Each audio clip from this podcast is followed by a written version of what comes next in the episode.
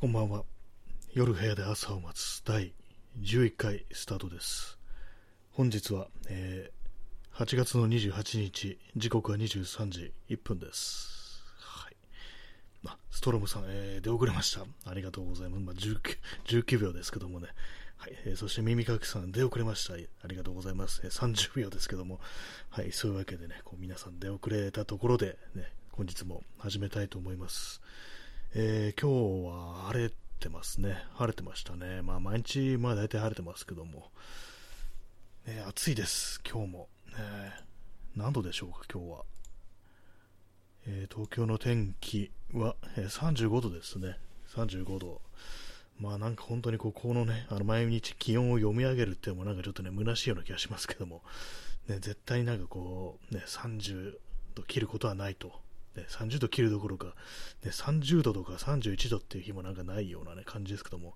明日は36度ですね、今日よりさらに高いという感じで、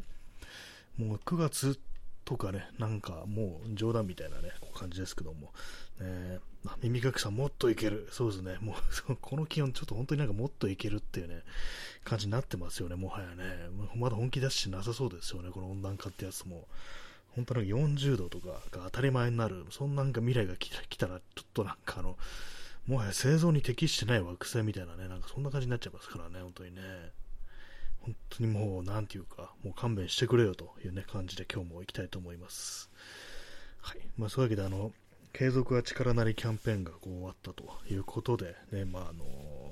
なんかね、1週間以内に、あの、延長チケットがもらえるらしいです。あとポイントだとかそういうのもねまあ、まだ今日はね、あのまだもらえてないということで、まあのまあ、今日はあの30分でにしとこうかなという、そういう感じですね。はいえー、早速あの麦茶を飲みたいと思います。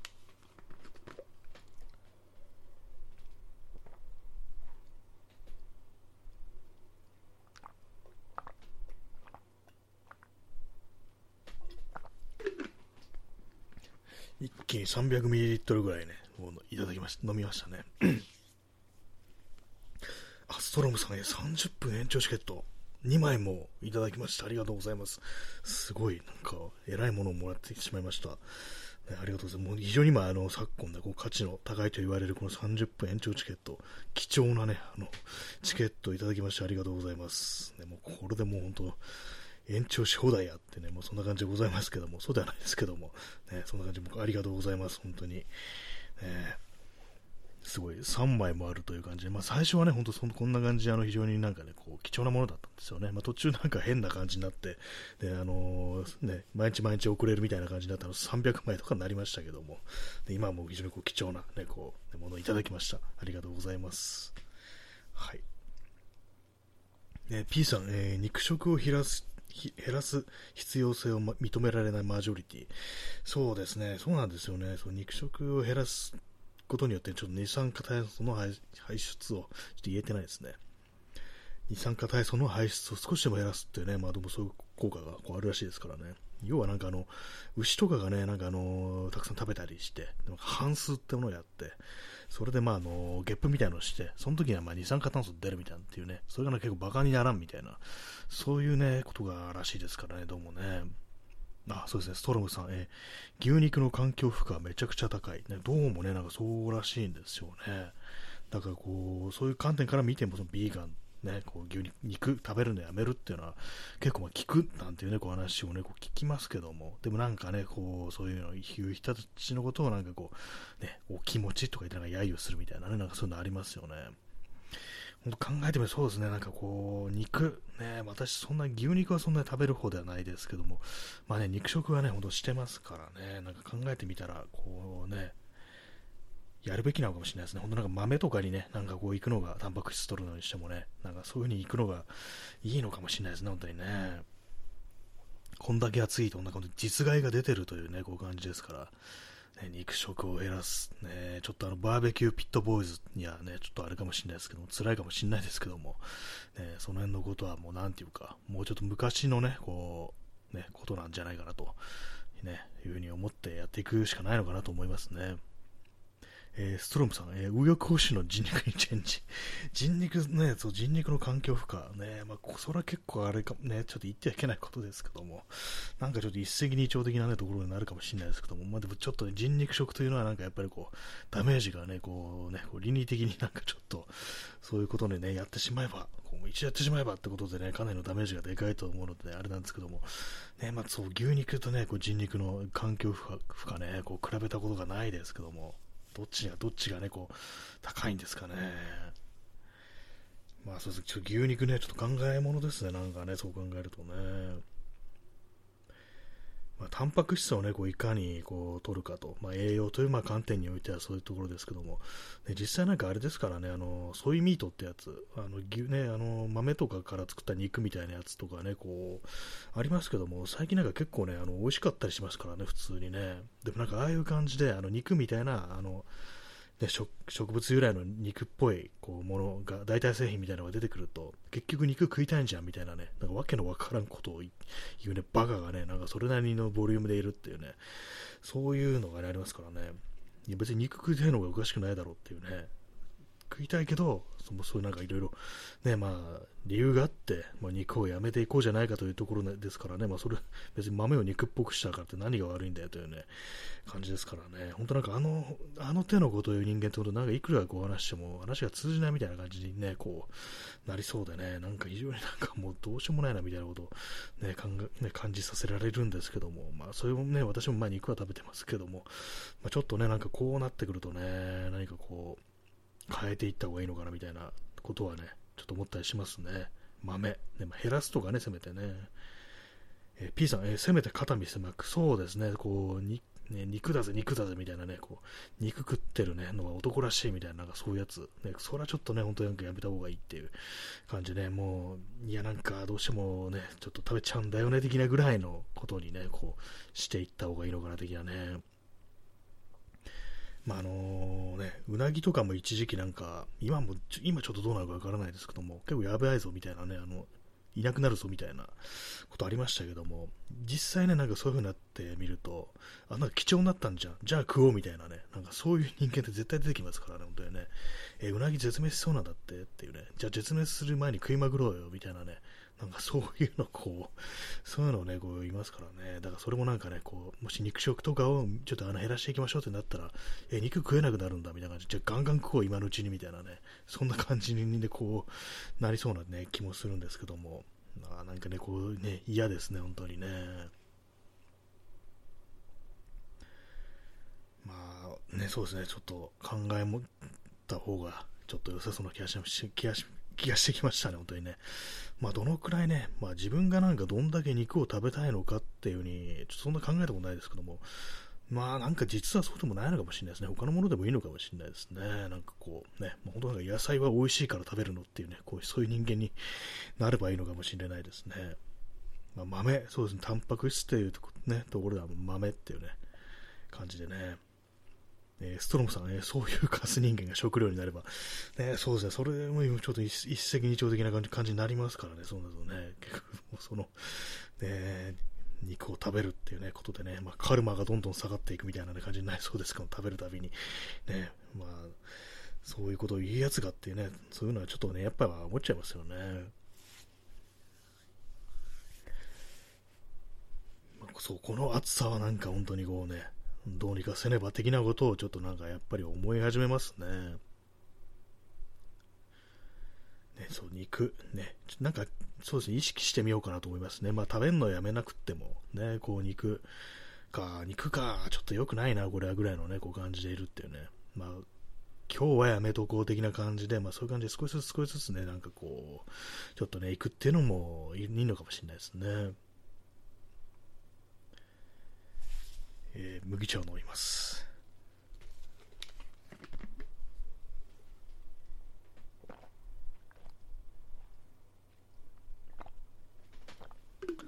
まあ、豆由来の食べ物っていうと、あれがありますね。あの豆腐がありますね。豆腐。最近なんかあの豆腐をね、なんかご飯にかけて、ね、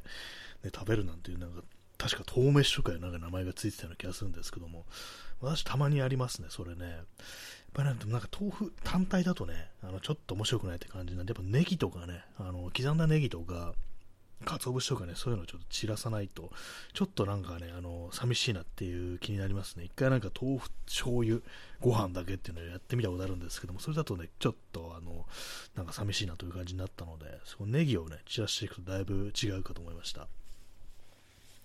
そうですね、私結構ね、その生のネギは割と好きですね。火通したネギ逆にあんま好きじゃなくって、やっぱり刻んだね、あのネギってものが、こう蕎麦とかでもね、なんかやたらネギを投入したりしますね。すいません、あのゲ ゲップしちゃいますけども、ね。これがあの温暖化すんだよっていうね、この、これでね、あの二酸化炭素出てますからね。まあ、なんですかね、こう環境負荷、まあ、そう肉食もそうだし、こう、あれですよね、まあ、あんま緑がないっていうのもそうだし、こうね、土が少ないというのもね、こういろいろありますけども、まあなんかそういうところをね、変えていくということはなんか考えなきゃいけないんですけどもね。えー、P さん、えー、豆腐、ネギ、ごま油、ネギ、ごま油、そして脱出、あ、いいですね、それね。そう、ごま油も結構良さそうですね。割にね、ちょっと忘れがちなんですけども、えー、キムチなんかをなんか投入してみるのもいいかもしれないですね。私も結構あの食の純血主義的なところがあって、なんかこう国籍のね、こう違うなんかあの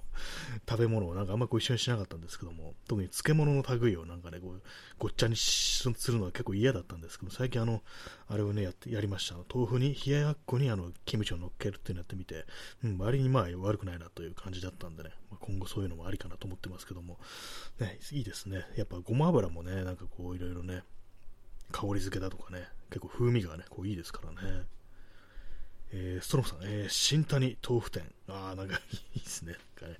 私がなんか豆腐を作る、ね、豆腐職人になってるというね、そんな感じですけども、豆腐屋になるっていうね、なんかちょっとそ名前、名字的になんかちょっとそんな、本当にありそうな感じありますからね。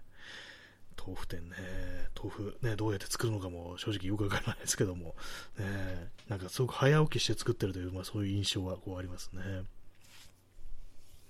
えー、耳かきさん、えー、ツナマヨのおむすびとかどうなんですか？ああ、ツナマヨのおむすび。ね、ツナマヨソース大丈夫ですね。なんかね、そうか、そ国籍混ざってますよって感じですけども、国籍というかなんというか、あんまりそうですよね、そう、おむすびの具としては、なんかね、あの、ちょっとね、西洋風だぞみたいな感じありますけど、それはね、ちょっと大丈夫ですね。マヨネーズとかもね。まあ私もいい加減なんですけども、なんかの発酵食品的なものだとなんかちょっと嫌ってのがあったりして、例えばあのぬか漬けとキムチが同時にあったら、これは片方にしてくれないとなっていうね、なんかそういう気持ちにこうなるんですよね。なんか妙にね、こう、そういうところがあったりして、ね、なんかな、ね、まあこれも食わず嫌いなもんだと思うんですけども、なんとなくちょっと合わなそうっていうね、頭で思ってて、実際ね、食べてみたら、まあ全然いけるや、いけるなっていう風になりそうですけども、ね、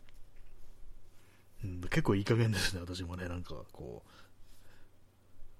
まあ、癖強めのなんかそうそうですね、食べ物とかだと、なんかあんまこう一緒にしたらね、いけないのかななんていうふうに、ちょっとね、思ったりこうしますね。まあ、そうですね、そういう感じで、まあね、タンパク質、豆腐っていうね、ことでね、あとあれですかね、こう豆、大豆とかだとね、まあ、納豆とかもね、そうですけども、え、あとは、まあ、あの外国の食品だと、あのチリビーンズとかね、ああいうの豆がこう主体のね、こうものですけども、ね、なんか、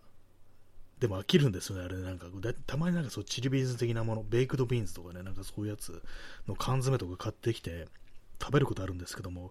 ぱ結構これ、高確率で飽きるっていうね、途中でね、なんかあの豆って結構飽きやすいっていうのがこう、あるんですよね。なんかこう、不思議と。ね、何なんですかね、あれね。えー、P さん、えたくあんを細切れにしてマヨネーズと合わせたソース的調味料。あそういうのあるんですか？なんかちょっと面白いですね。ちょなんかたくあんね。だあれ大根ですよねたくあんってね。なんかこう結構長いこと食べてないですけども私、ね、あれもまあなんかね割とこう子供の頃なんか割とたくあん好きだったようなこう気がします、ね、それこそ細切れにしてねこうね醤油かけてご飯とね醤油にかけてっていう感じのなんか食べたような記憶ありますね。えー、ストロムさん、えー、ずっとマヨあそう、そういう名前が、そういう、あるんですね。ずっとマヨってなんかちょっと面白いですね、それね。ずっとマヨネーズみたいなね、なんかそういう、ちょっとわからないですけども。あ、なんかずっとマヨって検索すると、なんかあの、ずっとマヨライブとか出てきますね。なんかそういう、あ、これあの、ずっと真夜中でいいのにのことを最近もしかしてずっとマヨと呼ぶんですか？これもう、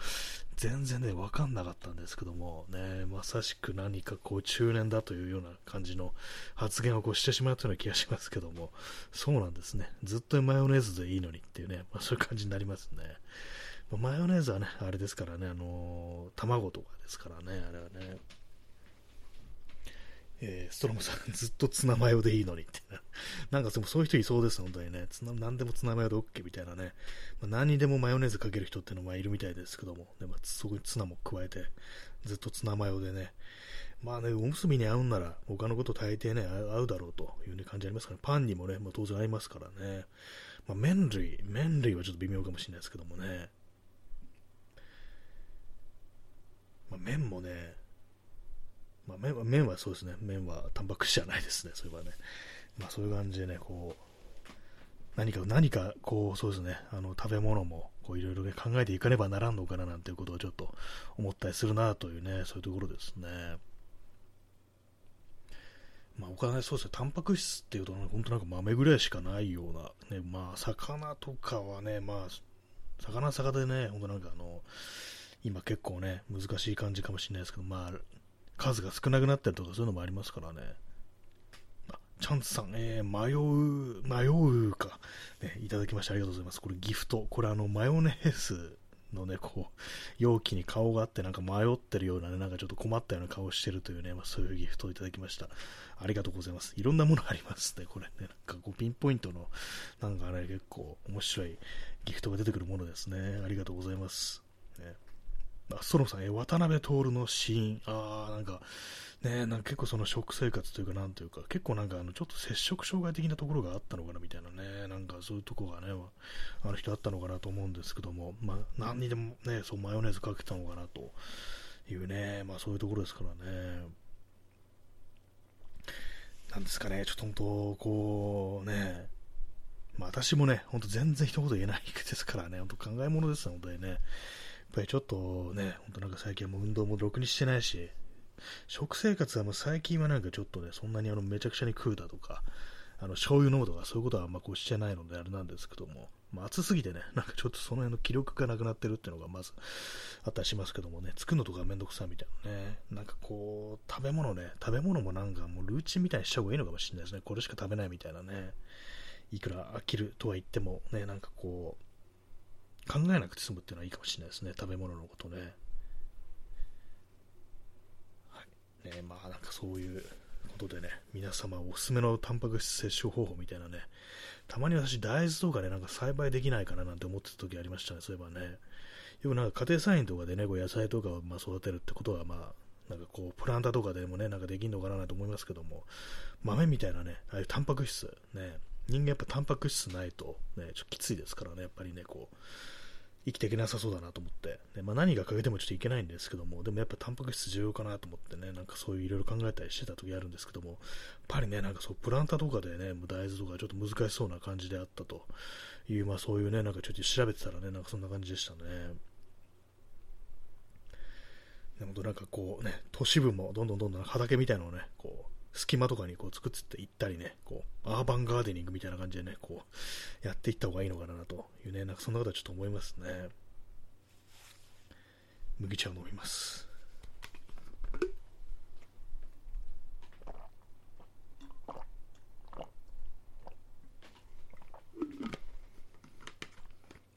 麦のお茶、ね、こう体にいいらしいですね。今日はあの市販のペットボトルのものも飲んでます。あのももらったあの2リットルの麦茶があったんで、それを今飲んでおります。ね、やっぱなんか濃いですね。自分で作るよりもなんか濃く感じますね。まあ、これが本来の、ね、こう味なんだなと思うんですけども。はい。えー、まあなんかこう、そう、環境ね、あの環境のね、あれですよ、ほんとこう、やばいという感じになってますね。なんだかんだでね、本当順順調にね、あの環境というものが悪化してるっていうふうに、ちょっとなんか思っちゃいますね。子供の頃とかなんかね、こう、やべえぞみたいなこと言ったのが、ね、本当にそうだったのかななんてことを今更ながら思っても、まあちょっと遅いんですけども、まあそれでもね、ちょっとでもね、よくしていかなければいけませんからね、本当にね。ビーガンとかをね、バカにしてる場合じゃないぞっていうね、まあそういう感じですよ、本当にね。まあでも一旦まあハマってみるとなんかちょっと面白いっていうようなところもあるかもしれないですね。こう肉を食べないでどこまでいけるかみたいな。ね、冒頭動物性食品を下げてどういう、どこまで頑張れるかなみたいなね。あんまりこう絶対にね、こう、そこからずれてはいけないみたいな感じになるときつくなってくるかもしれないですけども、ちょっとチャレンジ的な感じでやってみるっていうね。まあ、あのね、今日はもう肉、動物性は取らないだとか、まあ、今週はちょっとね、今週の半分はなんかあの、ね、あのー、肉とか食べないで過ごしてみようかなみたいなね、なんか動物性のもの取らないで過ごしてみようかなっていうね、そういう風にやってみると、それはそれでちょっと面白いのかもしれないですね。私、昔、ね、あの、あれやってたんですよ、あの、糖質制限。ね、今、糖質拒否って言いそうになりましたけど、拒否すると死んじゃうだろうって感じですからね、まあ、そう糖質制限みたいなことをね、ちょっと痩せるためにね、やってた時あるんですけども、その時まあまあね、そう食べるものをなんかね、こう、いろいろ見繕ったりするのがちょっと楽しかったようなところありますね。これね、まあ、タンパク質はこれで、まあ、取ってっていう感じで、で、まあ、あと野菜とか、あとまあ発酵食品かなみたいな感じで、なんか自分でなんかその漬物みたいなのを作ったりしてやってた時あったんですけども、なんかそれはそれでなんかちょっと面白かったですね。まあ、続かなかったんですけども、ちょっとやりすぎ感はありましたね、あれね、本当にね。糖質を1日なんかあの 20g 以下だったかな、に抑えるっていう感じで、かなりちょっと、本当健康的にはね、ちょっとあれなのかなと思ったんですけども、やっぱりこう、みるみる、こう、落ちるっていう感じありましたね。結構、ああ、なんか、あの、脂肪が落ちていってるぞ、みたいなね。それと同時にあの筋トレみたいなのも結構やってて、で、まあ、あれですね、筋トレやって、やりつつ、まあ、ジョギングもするみたいな感じで、まあ、全部やるっていう感じだったんですけども、まあ、その時もやっぱりその、まあ、筋トレやる以上、そのある程度、あの取らなきゃいけないと、あれを、タンパク質をということでね、まあ、その時やっぱり肉は食べてましたね、まあ、ツナ缶みたいなもんね、あの言ってましたね、あれはね、あの時はね。まあ、あれをもしね、別なんかあの植物性のものに全部置き換えるとしたら、まあまあちょっと大変かなと、それこそ豆しかないよなっていうね、こう感じになりますね、あれはね。まあ、そういうのもちょっとね、こう考えてみるのがあの楽しいのかもしれないですね。そうですね、タンパク、動物性食品をなんかこう避けて、なおかつ、で糖質も避けるってなると結構積んでるに近いような気がするんですけども、どうなるんですかね、これ、ね、かなり難しいですよね。もともと炭水化物ね、ちょっと控えるっていうのは結構危険でもあるなんていうね、まあそんなことを言いますからね。まあ、なんかちょっとね、思いついたら、ね、まあ、ずっとじゃなくてもなんか、ちょっとやってみるか的なね、感じで、ね、こう、試してみるのはいいかもしれないですね。えー、もう外からね、あの虫のね、あの声が聞こえてますね。どうもそういう風になってるらしいですけども、まあ、気温自体はね、これ全然下がってないのに、虫もなんかどう思ってるんですかね。なんかまだ出番じゃないのかなみたいなね、感じになってそうですけどもね。はい。あ昨日あれですね、あのー、今、あの、あれですよ、愛、しそめしコロニーが無料で読めるということでね、あのー、今日も読んでたんですけども、あの読み終わり読み終わりましたね。結構長いなと思ってね、なんか読んでたんですけども、意外になんかね、こう、最後までね、なんか結構、かなり一息に今日今日で駆け抜けてしまいましたね。半,、まあ、半々ぐらいでこう読んだんですけども、ね、まあなんか意外となんかあの、あ、ここで終わりなんだ、みたいな感じでね、あなんかまだ続きそうだなというところで終わりましたね。結構でも、あの、最近までやってたんですね、なんかね。あと、忘れてたんですけども、藤子 A 不二雄が亡くなったのって去年だったんですね。なんかもう少し経ってるかなと思ったんですけども、全然こう最近でしたね、そういえばね。なんかちょっとね、こう、驚きというか、なんというか、ね。結構、まあ、あの、割とずね、あの、漫画もね、書き続けてたんだな、というね、ところですね。なんかあの、あれですね、こう、テラさんの、こう、最後ぐらいまで描かれてるのかなと思ったんですけど、そこまではこう、いてなかったですね。ちょっとなんかそれがなんかちょっとね、私読んでて、なんかこう、怖いというか、なんかこう、そのね、そういう回になったらなんか悲しいなというふうに思いながらこう読んでたんですけど、そこまではその話は、あの、年月は進まずになんかこう、連載を終了したっていう感じでしたけども、まあ面白かったですね。やっぱりなんかこう、そうですね、そう漫画家同士のね、なんか新漫画党でしたっけ？あの漫画の中でね、こう、その漫画家の集団がなんかこう、ね、クルーですよね。なんかそういうのあって、まあ、そのなんていうかこう、仲良しさ加減と、ね、あれですよね。あと、まあ、お互いね、こう、敬意を払ってるっていうね、なんかそういうのがこう、非常になんかいいなというふうにね、思いましたね。まあなんか結構ね、その漫画みたいなものも結構マッチョな価値観みたいなものって、漫画家みたいなのはね、こうありそうですからね。まああの、徹夜云々ってのはまあそれ結構マッチョかもしれないですけども、なんかね、こう、まあ、全員ね、自分以外はみんなライバルだから蹴落としてみたいな、そういう考え方ってなんか結構ね、ししがちな人とかもしかしているのかもしれないですけど、あの漫画はその辺が結構ね、されてなくて、そういうの結構否定されてるようなところがあって、みんな兄弟みたいなもんだというね、なんかそんなこと書いてあったのが、こう、良かったなと思いますね。あ、耳かきさん、えー、実は同時期に時矢荘に柘義治がいたけど、ほぼ交流がないのがちょっと面白いです。あ、なんかそうそう、聞いたことありますね。なんかい、たんですよね。そう考えたら。不思議ですね。なんか、柘義治いるのに、まあ、でも、あの、少年漫画じゃないっていうのが、やっぱ大きいんですかね。まあ、劇画とも違うし、なんか、なんかこうね、全然こう違うって感じで、まあ、次吉原もなん、なんていうんですかね、こう、一付き合いとか、なんかあんまこう、めんどくせえやみたいな、ね、まあ、ちょ、ちょっと違うかなみたいな感じだったんですね。なんか不思議ですよ。あの、あのなんかこう、ね、別の部屋に次吉原いるって考えると、ちょっとウケるっていうね、感じありますね。ね、斎藤隆夫とかはね、こう出てきましたけれども、ね、次吉春はね、こう、一切こう、出てこず交流がないっていうね、なんかちょろっとね、こう、ね、炊事場とかで顔を合わせたりしたんでしょうか。ねえ P さんがね、80年代などに放送されたという僕ら漫画家時矢荘物語、見てみたくなります。あ、そういうのがあったんですね。これテレビでやったんですかね。なんかなかなかこう、もうその時代からもうすでにね、あの伝説的なこう感じの、ね、こうまあ、漫画家がたくさん住んでたアパートというね、ことだったんですね。えー、右かきさん、えー、告げは1階にいたらしいです。一緒に野球やったり、熱く語り合ったりはしなそうですね。あ、1階だったんですね。そう、そう確かなんかみんな2階っぽかったですもんね。1階と2階でやっぱちょっとなんかその辺の感覚が割とこう違ってくるんですかね。なんかね、ちょっと没交渉になるみたいな、野球やらなそうですね、本当にね、なんかね、熱く語り合ったりとかね、こうなんか確かにしなそうな感じしますけども、でもなんかね、上と下にね、なんかこう分かれてて、下、杉吉春いるんだって、なんかね、かなりあの世界に杉吉春いるって考えると、かなり面白いっていうか、ね、なんか不思議な気持ちになりますね。ね世界がなんかね、同じとこ住んでるのあんなに世界が違うんだみたいなね、まあそういうね、こうところですからね。不思議なものですね、本当にね。えー、じゃあちょっとあの、延長チケットいただいたので延長しますかね。ありがとうございます。ね、ストロボさんありがとうございます。使わせていただきます。はい。はい、えー、30分延長しました。はい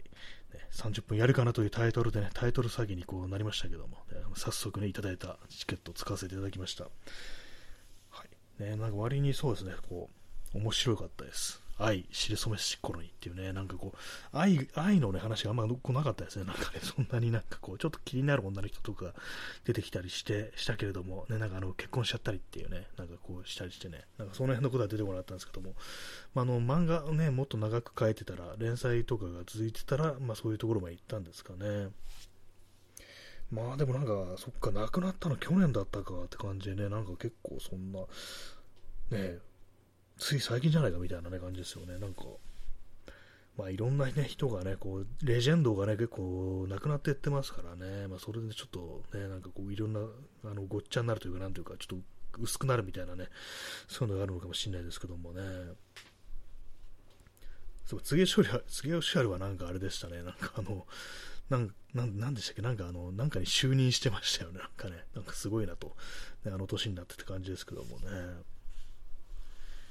えー、耳かきさん、えー、あまり恋愛に関しては突っ込んだ話はなかったですね。そうですね、かなりあの清い感じでしたね、あれはね、なんか。ねちょっとあの赤塚不二夫があの夜のね、あの街で遊んでるみたいなシーンありましたけどもね、ガブガブ酒飲んでっていうね、そのちょっちらっとね、こう、そんぐらいある感じでね、な んかこう、赤塚不二夫がなんかこう、そういう風になっていくね、こう、前兆みたいなものを感じさせてましたね。そうですね、他の人もね、あの、テラさんがなんか結婚しましたぐらいなもんでね、なんか全然こう、ね、浮いた話ほとんどないっていうね、感じでね、それはそれでなんかちょっと面白いなっていう感じありますけどもね。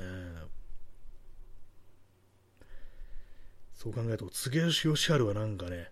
なんかそういう話結構多いですよね。なんかちょっとただれてはいますけれども、ね、なんかこう、まあ、あれは漫画の中の話なのかもしれないですけども、ね、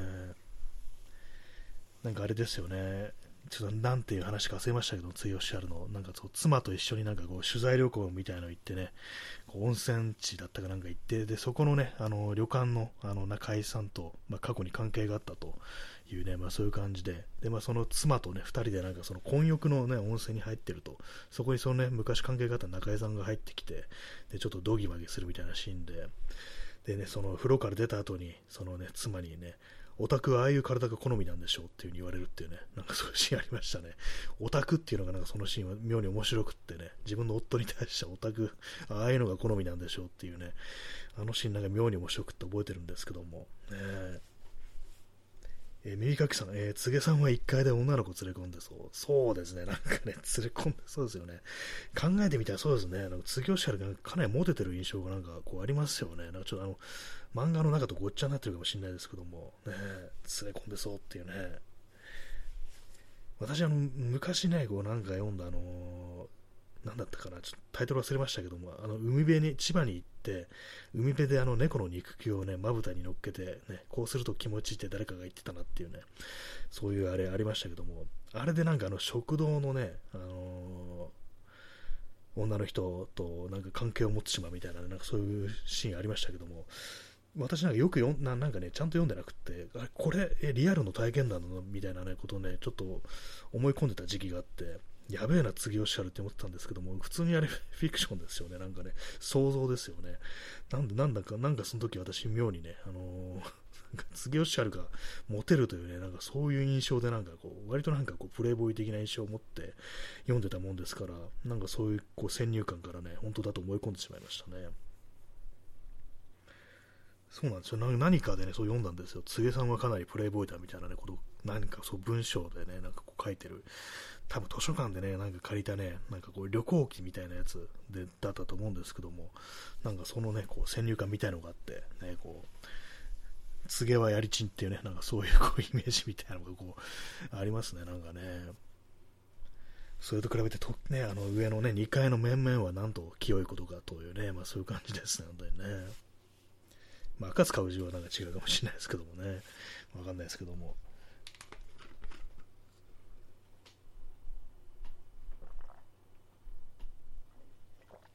えー、麦茶を飲んでおります。まあ、考えてみるとあれですね、同時代でも結構そのね、まあ、同じ漫画家でも、ね、あれ結構違うものですね、本当にね。まあその劇画、ね、関西はなんか劇画というものがなんか非常にこうね、あの盛り上がってて、でね、こうあれですよね、こう、斎藤隆夫なんかがね、こう東京来て、自分は劇画描いてるけど、手塚先生のすごいファンだけども、手塚先生みたいな風にに行ってもね、もう先達がいるからということで、劇画の方に行ったんだみたいなね、なんかそんなこと言ってましたけどもね。えー、耳かきさん、えー、つげさんの漫画を読んで、こんなのは子供に見せてはならんと憤るテラさん。確かに子供にはちょっと見せない方がいいかもしれないですね、あれね。子供向けではね、まあないなという感じはありますね、やっぱりね。憤りそうですね。まあでもね、あれですからね、あの藤子 A 不二雄も、あのなんかアクションものの漫画描いてるときは、なんかテラさんがこれを読んでどう思うかなっていうね、なんかそんなことをね、思い込んで、ちょっと悩むシーンとかこうありましたけども、すげえおっしゃるぐらいまで行くとね、もうなんかもうあれも完全に関係ないみたいな感じになったんですかね。劇画ね、まあ、劇画というものはなんかけしからん的なことはなんかあのそういうシーンはなかった感じしますね。なんかその、人殺しとかね、なんかそういうのが、こうまあ、銃だとかね、こう、刀とかでこう人切ったり殺したりするのはいけませんみたいなことを言ってましたけども、劇画自体がなんかけしからんみたいな感じのことはちょっと言ってなかったような感じでしたね。それはそれでなんか大人向けだからみたいな、そういう線引きみたいなのがあったんですかね。まあでもね、本当真のね、なんか子供向けの漫画、ね、まあ、ま、そうですね、こう、まあ、昔はなんか本当にそういうものがこう非常にね、こう、漫画っつったらまあ子供の読むもんだっていうね、そういうものだったらしいですからね、なんかこう、今を生きてるとね、ちょっと忘れがちですけども、なんだかアニメだとかね、こう漫画だとか、そういうものは子供のものだよっていうね、まあ、そういう感覚だったというね、ことですよね。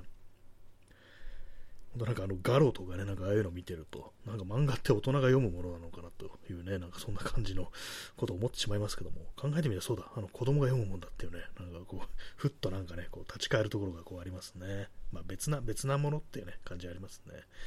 まあ、ただ私もなんか子供の頃とかね、なんかそう大人用のなんかこう漫画みたいなのを、ね、で読んでね、なんかなんだこれは怖いなみたいなこと思ったりしましたからね、カムイ伝とかなんかね、こう断片だけ読んで、がなんかいきなりこうね、あの処刑場で なんか首だけになってるみたいな感じでね、怖いななんて思ったことありましたけども、ね、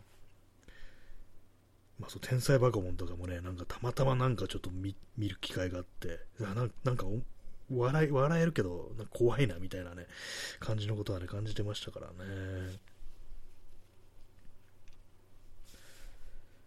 そうですね、まあそんなにはね、私もその漫画詳しくはこうないんですけども、本当なんかそう、ね、告げをしゃれ的なものに触れたのって、本当なんか成人してからですからね、全然なんかこう、10代の頃とかね、そういうのを知らなかったですね、本当にね。はい、えー、時刻は23時37分ですね。まあ、今日はあのね、だいたい23時ちょうどぐらいにこう始めましたので、カウントがこうしやすいという、ね、感じですけども、30分じゃなく、ね、もう36分やっております。はい。まあでもなんか本当漫画ってすごいですね。いろんな人がなんかずっとずっと描き続けてるんだなと思うとね、まあ、まあ、まだね、こう、その芸術というかなんかね、こう、そういうものの形式としてはまだ新しいのかなと思うんですけどもね、まあ、これからどうなっていくのかなというね、まあ、そんなことをね、こう思いますね。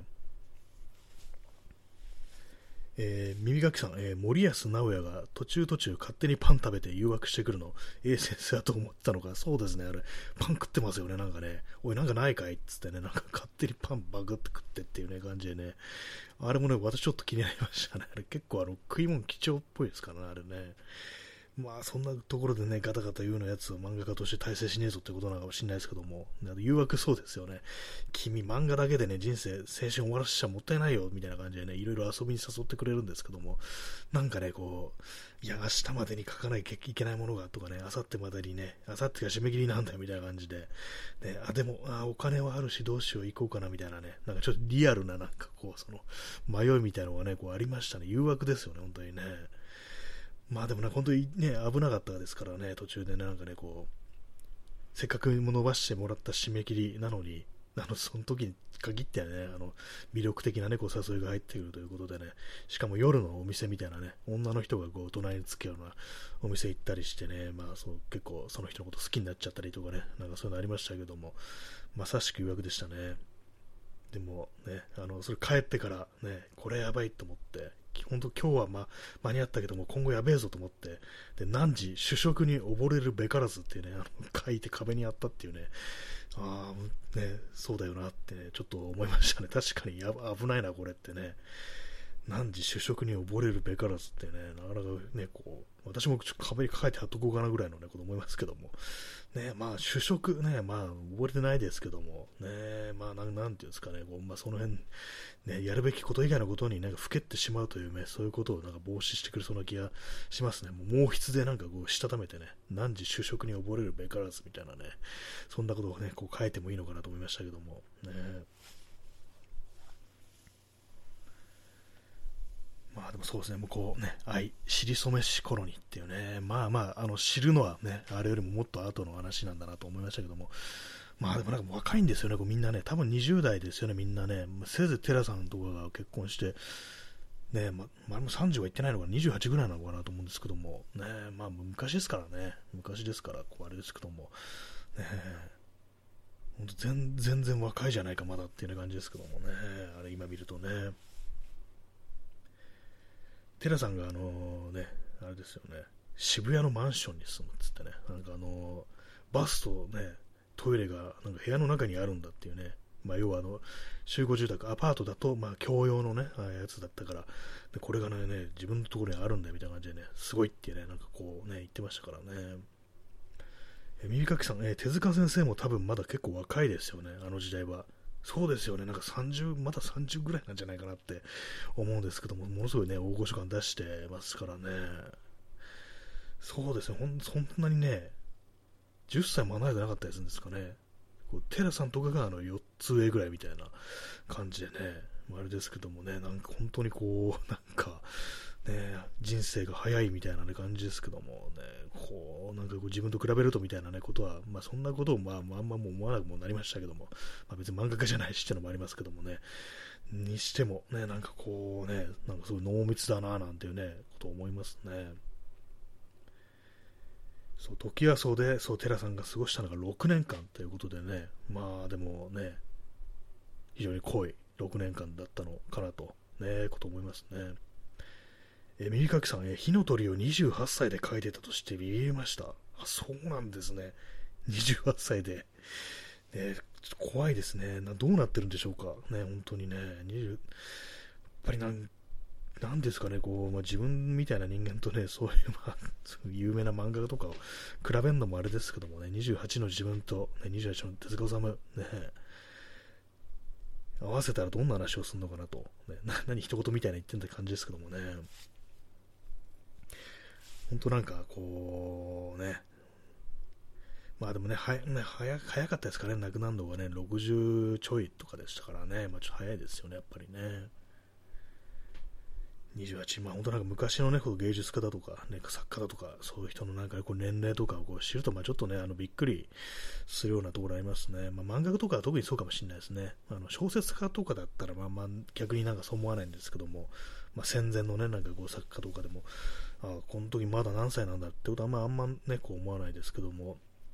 漫画家ね、なんかちょっとね、あの、早いというか、なんというか、ね、人が多いような、ね、気がしますね。早熟、早熟とは言わないのかもしれないですけど、なんかこう出来上がってんなみたいなね、こと思いますね。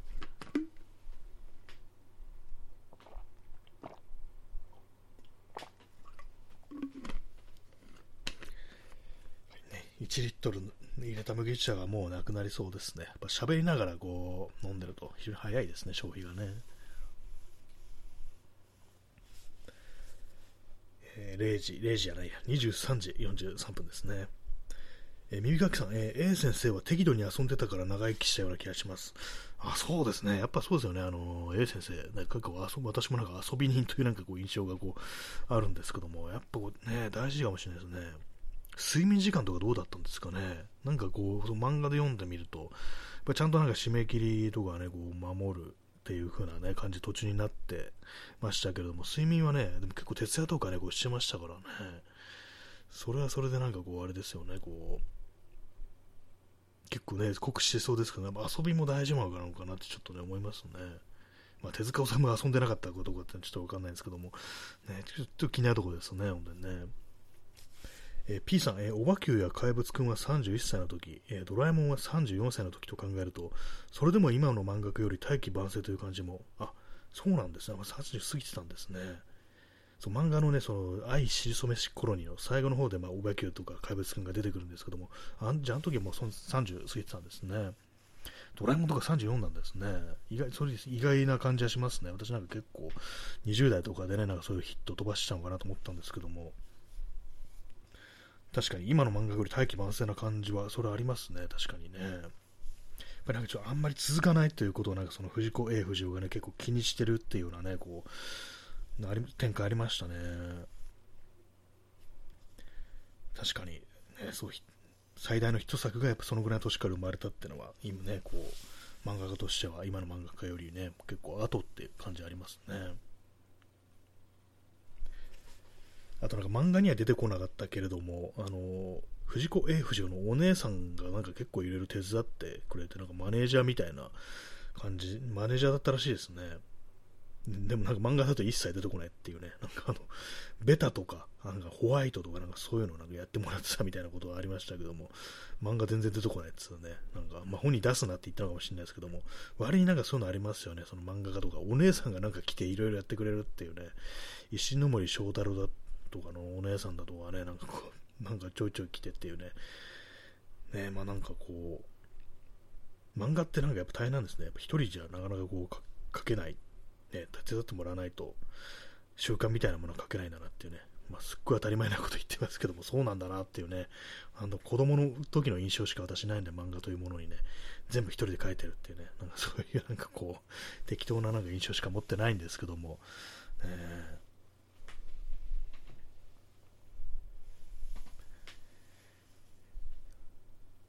あれなんですよ、ドラえもんよりも、おばきゅうとか怪物くの方が、こう、先だったんですね。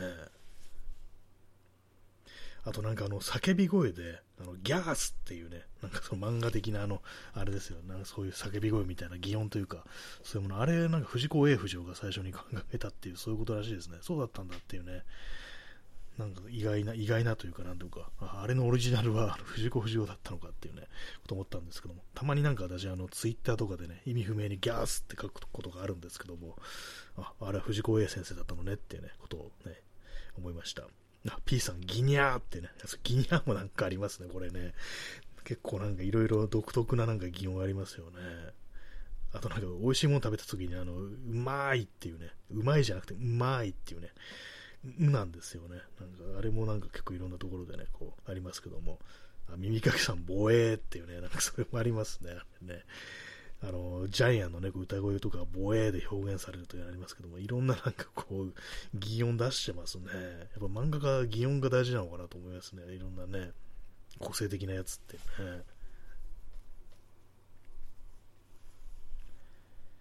えー、麦茶を飲みます。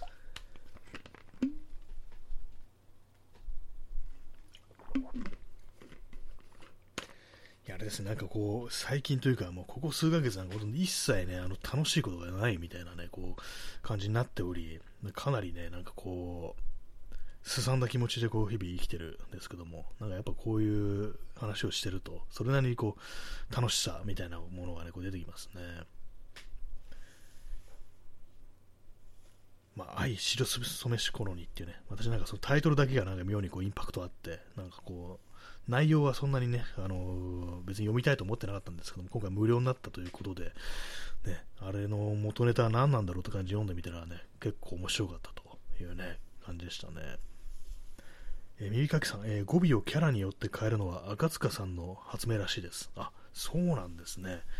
赤塚氏のキャラもそうですよね。なんか語尾がなんかあのそれぞれ違うっていうね。おそ松くに出てくるようなキャラクター、そうですよね、あの、イヤミだとか、なんとかザンスみたいなね、感じでしたからね、確かに、バガボンのパパとかもね、ねこれでいい、なんとかなのだっていうね、そういう喋り方ですからね、なかなかこ、なんか本当最初少女漫画ね、だけ書いてて、それがね、ある時ギャグ漫画ということで、なんかここまでなんかこういろんなね、あのものを編み出したとかっていうね、こう感じありますね。なんかすごいですね。それみんななんか、あんだけなんかヒット作出してるね、こう、人物が。あのね、アパートみんな住んでたってなんかすごいですね。えー、耳かきさん、えー、フランス帰りなのにミーと言ってる場所、そういえばそうですね、ミーって言ってますね。英語だろっていうね、感じですよね。そうですね。ミーはフランス帰りさんですっていうね、いきなり矛盾してるっていう、ねそういえばそうでしたね。まあなんか、こう、フランス、オフランス帰りさんですっていうね、ザンスっていうのも何なんですかね、オリジナルは何なんですかね、もしかしたら赤塚不二夫なのかなっていうね、なんとかザマスっていうのも昔からあったりするんですかね、意外になんかね、この手のなんかね、こう漫画的表現とかだと思ってたものが結構あの、ね、明治大正からあったみたいなのね、そういうのってありますからね。あの、エッチっていうね、あの、そういう言葉ありますけども、エロスを意味するみたいなね、あれ、なんかこう、ね、元オリジナルはなんか大正時代って言いますからね、なんか変態の頭文字っていうことらしいですからね、それから H という、H、H なまって H になったみたいなね、なんかそんなことありますけども、ね、変態だったんだっていうね、そんな感じのことって結構ありますからね。あ、耳かきさん、えー、多分トニー・タニタニだと思います。あ、そういえばそうですね、キャラクター的にね、なんかあのー、あれですよね、似てますね、そういえばね。トニー・タニーね、トニー・タニーね、なんかこう、あれ、トニー・タニーもなんかね、なんかま、まじなんかちょっと気になって調べたことあるんですけども、結構なんか大変だったらしいですね。そのやっぱ売れてなんかすごくこう傲慢になって、なんかかなり嫌われて干されただとか、あとなんかこう、息子さんがこう、確か誘拐されるみたいな、なんかそんなことがこうあったりして、結構まあ、波乱万丈というか、なんか大変な人生だったっていうことをなんかで読んだんですけども、ね、トニー谷だったんだというね、まあそういうことですね。でもなんかこう、ああいう風に、まあその、愛、し染めし頃にみたいに、そう一時代を切り取ったこう作品動画をね、こう見てると、ね、なんかこう、そこだけ独立してポンとあって、なんか他ね、他の同時代の人たちがなんかこう、どうしたのかなみたいなことあんま考えないんですけども、まあ、そういう時さっきみたいにその、ね、実は柘植義治が一家に一家にいましたみたいな、ね、ことを、ね、こう考えるとかなり面白くなってきますね。そうですね、あの時代ね、なんだろう、ね、どんな人たちがいたのかなと思うんですけども、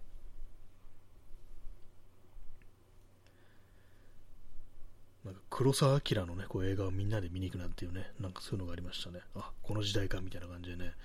結構なんかあの、私、そう昔のなんか日本のね、こう、カルチャーみたいなものを扱った時代っていうと、なんか60年代後半っていうね、なんかそういうのがこう、頭に思い浮かんでくるんですけども、まあ、当然なんか別に50年代だとかね、こう60年代前半というものにもなんかいろんなものがあったというね、なんかことのはずなんですけども、なんか意識しないとね、なんかその辺のことってちょっと忘れちゃったりしますね。結構なんか昔の小説とかね、ご読んだりしてて、まあ、特にあのー、私結構大江健三郎が割と好きなんですけども、初期のね、大江健三郎とかのね、こう小説読んでて、なんかちょっとあの、その、情景みたいのを想像するのがなんか難しかったりするんですよ。なんかいまいちね、なんかこう、イメージ湧いてこないなと。なんかどうしても昔の日本っていうと、まあその、60年代後半の政治の季節みたいなものからなんかスタートしてるみたいなね、まあ、その私のなんかちょっと偏ったこう、あれなんでしょうけども、ね、イメージみたいなものがあると思うんですけども、それがね、もう少し前の時代、ね、なんかどんな感じだったのかなっていうのが、ちょっとなんか想像するの難しいなっていうのがあるんで、ね、まあね、50年代、60年代前半みたいなね、ところなんでしょうね。そう考えると、まあ、その、なんかね、そう怪物くんだとか、お化けの九太郎だとか、で、まあ、古い作品なんだな、というね、こう、と思いますね。まあ、そうですね、なんかこう、ゲゲゲの鬼太郎なんかもね、なんかこう何度もアニメ化されてますけども、ね、最初のやつは大昔だぞっていうね、感じですからね、冷静に考えてみたらね、なんか一つのね、こう、そういう作品がなんかずっとずっとね、何度も何度もこうね、こう映像化されてるっていうのは、ちょっと不思議なね、こう感じしますね。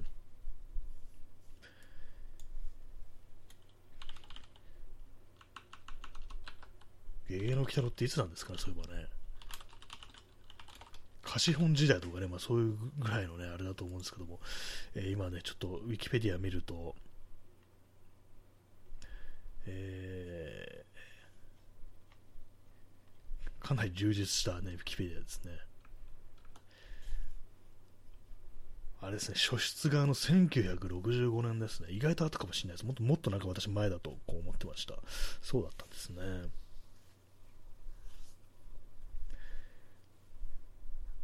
まあでもね、本当にあの、その、あれですね、不思議ですね。杉吉春が1階にいたっていうのはね、なんかこ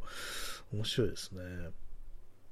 P さん、えー、両藤子不二雄の諸作品、えー、学生運動や風天の描写がかなり、あ、そうなんですね。じゃあ60年代後半の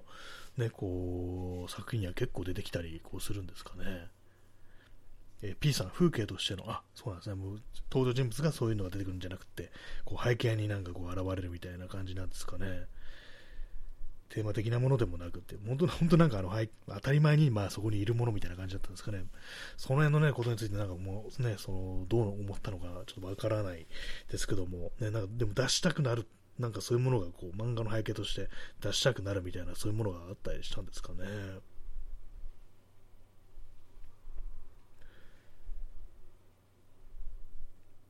ね、まあなんかいろいろ出てくるものですね、本当にね。風天っていうとなんかあの、まあ、この愛しそめしコロニーもにもちょっと出てきてましたけども、あの、何でしたっけ、まあ、そのまま風天っていうタイトルの漫画描いてた人で、なんかあの、長島なんとかっていう人、ね、なんかこう、読んだことあるんですけども、まあもうね、その人もちょっと出てきてましたね。箱庭の住人さん、出遅れました。ね、ありがとうございますね。今日もやっておりますという感じでね、あの、あれですね、あのーちょっとあれですね、昨日であの継続は力ないキャンペーンがこう終わったということでね、まあ、普通に戻ってるんですけども、普通でもあんま変わんない、普通に戻ってもあんま変わんないですね、やることがね。はい、ね、ありがとうございます。なんかね、こう、50年代、60年代、ね、なんか割となんかね、その辺の時間感覚みたいなものね、こう、後世の人間である自分からすると、なんかいろいろね、ごちゃごちゃになってますけども、ね、なんか、えー、P さん、えー、F 先生、西部劇マニアだったので、今生きていたら、フォールアウト4やレッドデッドリデンプションをたしなんでいたかも。ああ、なんか意外に、でもなんかそんなちょっと想像させるとこありますよね。結構なマニアっぽかったですよね。なんかモデルガンとかね、こう、衣装とかね、なんかそういうもうかなりのね、こう、数集めて、で、まあそういう漫画の仕様として使ったりっていうね、結構ね、そうですよね、考えてみたら、あの、ドラえもんの中でもなんか、すごい結構マニアックな描写みたいな、割となんかオタク描写みたいなのがね、結構ありましたよね。なんかそのプラモデルだとか、ジロアマを作るみたいなね、時になんかすごいこう、かなり細かく書いてんなみたいなね、そういうネタとかありましたから、結構それありそうですね。今存命だったとしたらね、そのビデオゲームの方になんかそういうのをね、こう、求めてるみたいなね、ちょっとありそうですね、それね。えー、箱庭の住人さん、えー、ルンペンの描写もありましたね。あやっぱそういうところで、ね、やっぱ当たり前にそう都市風景なもの、都市風景のね、こう、背後にまそういうものがある、まあ、当然ごとく描写されてるっていうね、今なんかあんまそういうのなさそうですけどもね、当たり前にはあるっていうね、まあそういうことだったかもしれないですね。えー、耳かけさん、えー、伸びた、えー、射撃が超得意ですよね。そうですね、なんか、ありましたね、あの射撃がうまいっていうね、そのなんかの長編でね、なんかそれが結構重要になってましたけども、天才的なね、こう、射撃のテクニックを持ってるというね、なんか、謎の人物ですね、かなりね。えー、P さん、えー、ワイアットアープのバントラインスペシャル、ドラえもんで知りました。あ、これも有名なね、こう、西部劇の、これは実話なんですよね。実在の人物なんですね、ワイアットアープ。バントラインスペシャルっていうのがすっごく銃身が長いリボルバーっていうね、確かそういうものだと思うんですけども、そこまでね、あの出てきたとこが結構まあその、かなりの西部劇マニアだったんですね。大体のね、こう映画とかなんかね、こう見てたのかなと思いますね。箱庭12さん、えー、射撃とあやとり。そうですね、そう、あやとりと射撃っていうね、その2つが非常に得意ということでね、結構あの、正反対な感じしますけども、ね、そうすごいんですよね。そう、あやとりもすごいんですよね。な何故そのようなね、こうことを思いついたのか。ね、あやとりやるっていうね、